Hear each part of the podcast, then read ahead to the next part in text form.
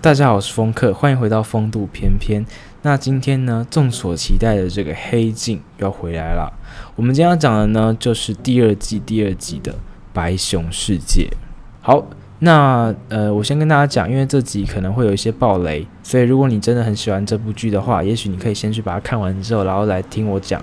我会先把这个大概内容说一下，然后呢，再讨论这部剧想要带给我们的一些反思哦。OK。那在开始之前呢，我想先问大家几个问题。第一个问题是，你是否曾经用道德的制高点，在网络上攻击那些被害者或是加害者？哦，那第二个问题呢，如果你今天在路上，你看到了有一个人受到迫害，他可能在呃被抢劫啊，或是被打之类的，你是否会为了他而挺身而出，还是你会冷眼旁观呢？好。那我就来开始讲今天这部剧了。首先呢，一开始，呃，你会看到一个女子，啊，这名女子没有什么记忆，也不知道她自己到底是谁，但是呢，他脑中一直有出现一些，呃，这个奇怪的画面，残碎的记忆，似乎他好像在拍摄着什么东西。那他不知道到底发生什么事了嘛，所以他就开始到处走动。那在他身处的这个环境，在一个屋子里面，有很多的荧幕。那这荧幕之中呢，都有一个很奇怪的记号，也不知道是什么东西，白色的，然后就是一个记号，也不知道在干嘛。那他想说，哎，那这些东西都没有什么意义啊，而且他身旁都没有人，所以他想说，哎，要不要出去，出去那个房子外面找找看有没有人可以帮助他？那在他出去走动的这段期间呢，他似乎发现身旁邻居都避，就是避着他，哦。他们看到他，然后呢，他一直向那些邻居求救，但是这些邻居都没有想要帮助他的意思，反而用手机一直拍摄着他，对着他，然后完全没有跟他有一些互动或者回应，都不想理他之类的。好，那这时候这女主角就不知道发生什么事情嘛，她就边走边看着那些人正在接近她，然后就拍着她。忽然间，有一群戴着白熊面具的猎人。也就是 Hunter 出现了，他们手上呢拿着这些斧头，还有一些电锯之类的这些呃近战武器，想要试图杀了这个女子。那在逃亡的过程中，这些旁观者啊，也就是说这边身旁的邻居还有路上的路人，还是一直用手机拍着她。这个女子一直向那些人求救，因为后面已经有一堆猎人想要把她杀死了嘛。但是呢，这些人完全没有想要帮她的意思，哦。直到这个女子呢，她遇见了这个协助者。协助者一共有三位，哦，也就是说，这些 hunter 呢，他们想要把这个女子杀掉，然后同时他们也想要杀掉协助者，因为像是同一个阵线的感觉。那在逃亡的过程当中呢，其中一个协助者二号，他想要帮助这个受害者女子，还有这些协助者，所以他就不小心牺牲了，好，二号牺牲了。剩下的两位这个协助者，还有这个女子一号跟三号，他们就开车想要逃出这些 hunter 的魔掌。可是他们到底要逃去哪里？这些 hunter 到处可见，莫名其妙的跑出来。那他们到底要逃去哪里？在女子模糊的记忆当中，以协助者口中的讲法是说，有个地方，好，被称为白熊世界。这个白熊世界怎样嘞？里面有很多的可以保护他们的人，然后在那里，也许他们可以相安无事，好，可以平安这样子。所以他们想说，哎，那我们要不要开车去白熊世界？可是，在途中很不幸的，这个协助者三号呢，其实他本身也是个猎人，他想要把这个协助者一号以及这个女子杀掉。那在一番这个打斗以及迂回之后，他被协助者一号给杀掉了。好，所以现在二号跟三号都走了，剩下的女子女主角还有这个协助者一号呢，他们终于逃到了所谓的白熊世界。可是，正当他们安心想说，哎，终于我可以平安无事的时候，又有一个猎人出现了。好，这个猎人眼看就要拿着一把猎枪把这个女主角杀掉的时候，嘣！女子身旁溢出了强大的灯光，原来这是一个大型综艺节目的现场。在不知情的情况下，这名女子女主角被带上了舞台。主持人呢，缓缓地从旁边出现。那些死掉哦，就是在路途上死掉的协助者，以及这些呃在路上拍摄的旁观者，他们都坐在观众席看着这个女子。女子坐在这个舞台上面的一张椅子上面，被绑着。原来这一切呢，都是假象。这个宴会上面有一个大荧幕，他开始播放了一些影片，一切才慢慢开始清晰了起来。原来这名女子其实是一个杀人的共犯。当时她和她男友呢，虐待了一位小女孩，而且他们当时怎么虐待的？他们是把烧死，活活的烧死。而这个男子呢，就是这个杀人的凶手，他的女朋友，也就是这名女主角，她就是全程的在旁边录着这个男友加害小女孩的过程，不管女孩怎么叫、怎么尖叫、呼喊求救，好、这个拍摄的女主角都不为所动。而很讽刺的事情就是，这个女主角一开始，我们不是说她身处的旁边很多荧幕，荧幕上有个奇怪的图案嘛？这个图案呢，就是她在拍她男朋友这个背后加害的时候呢，她脖子上面有一个刺青，就是这个图案。哦，当时呢，这个杀人案件其实引起了世界上很大的轰动。那在被警方拘捕之后，这个女子却受到了远远超乎我想象的惩罚。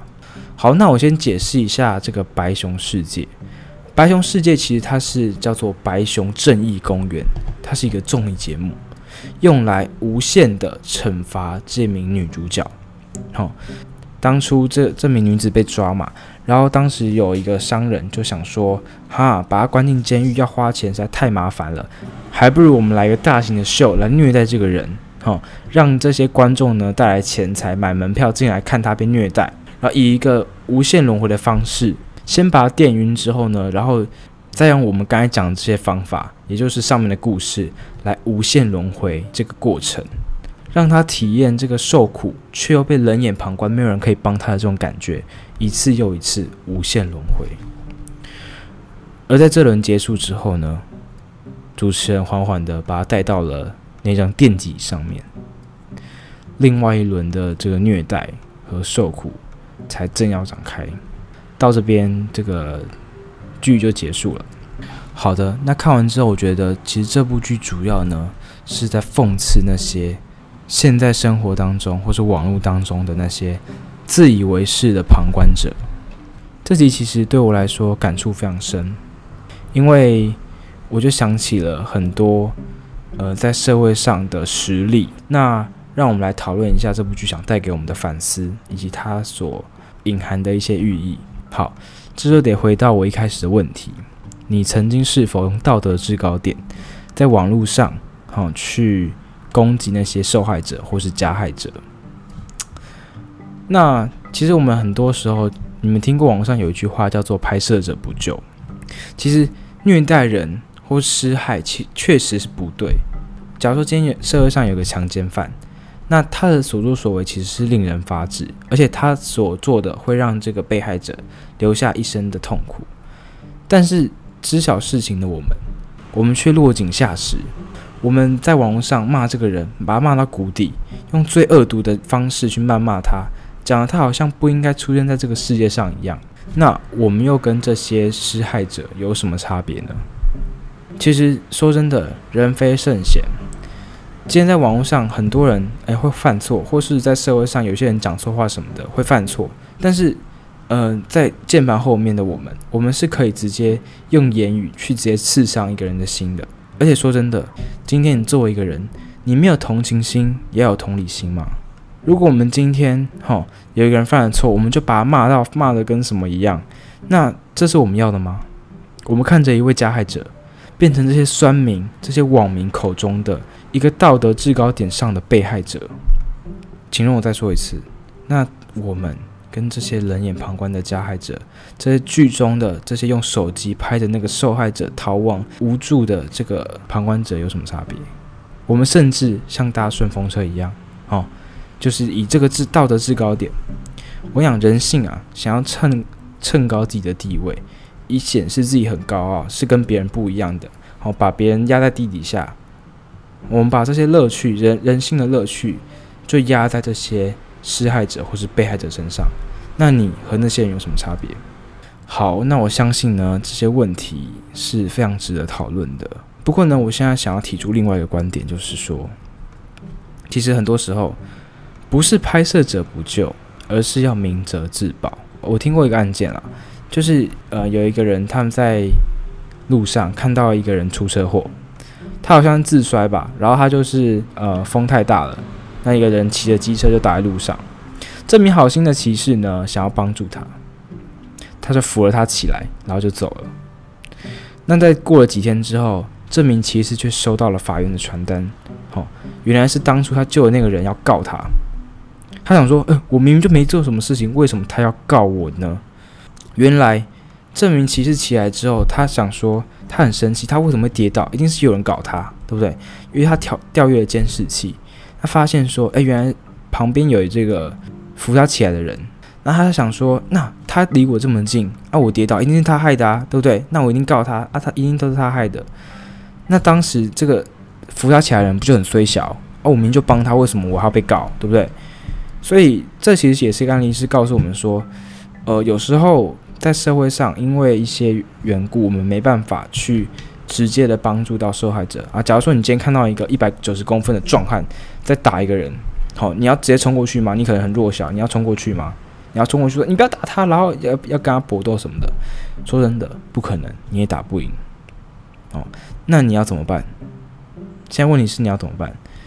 我觉得，当你无能为力，或是也许你可能要保护自己不要受到伤害的时候，你可以寻求帮助。你帮助那个受受害者寻求帮助。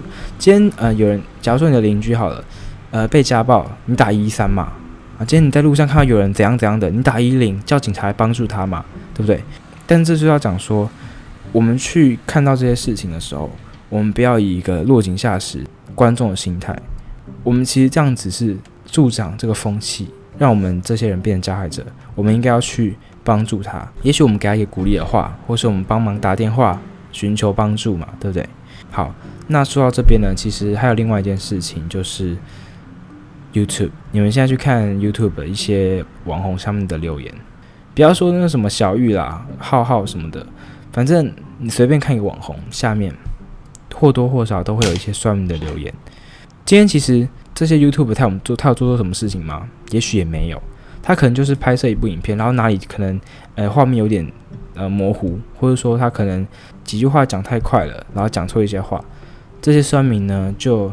会留一些啊，你这边怎么讲错？啊，你这样讲真的很烂诶，就是骂一些脏话之类的，哦，都有。那其实身为一个呃 podcast 的创作者，我知道那种你要创作或是你要策划一个节目时候的那种呃非常大的压力，然后你要焦虑说，诶，你这里要干嘛干嘛的，然后你会很紧张，怕自己做错什么事情，这是我能理解的。但是在付出这么多努力之后，成品却遭人唾弃。或遭酸民，甚至他一句都那个一句加油或是一句暖心的话都没有，他就是直接骂你，就说，呃，你怎样怎样怎样，干你娘这样。我觉得我们现在该做的，你听完这集 podcast，或是你看完那部剧，我觉得可以从我们开始做起，好吗？不要再助长这种酸民、网络酸民的风气诞生了。今天我们看到一个网红，他可能做错什么事情，我们顶多啊不要评论，或者说以中性的看法来留言嘛，不要直接就啊一句骂人的话出去了。说真的，创作者看到这个会非常的伤心，而且那个压力会越来越大。很多时候那些自杀就是这样导致的，好吗？所以今天呢，就想跟大家聊聊这件事情。好，那在最后。我想讲的是，如果今天我的挚爱被杀害了，我希望这个杀害他的人，这个加害者死掉吗？当然，我希望他越早死越好。但是，我会希望他受到这个无尽，像是白熊世界里面的折磨吗？我想，也许不会，因为这只是个恶性轮回。那也许伸张正义到了极致，到了最后，他只是为了满足我们人类最黑暗。渴望的另外一个产物而已。那我们说谣言止于智者嘛？但其实这些恶性的循环，就止于我们那富有同理心、能够了解理解他人的柔软的内在。那今天的节目就到这边，谢谢大家的收听，我是风客，我们下次再见，拜拜。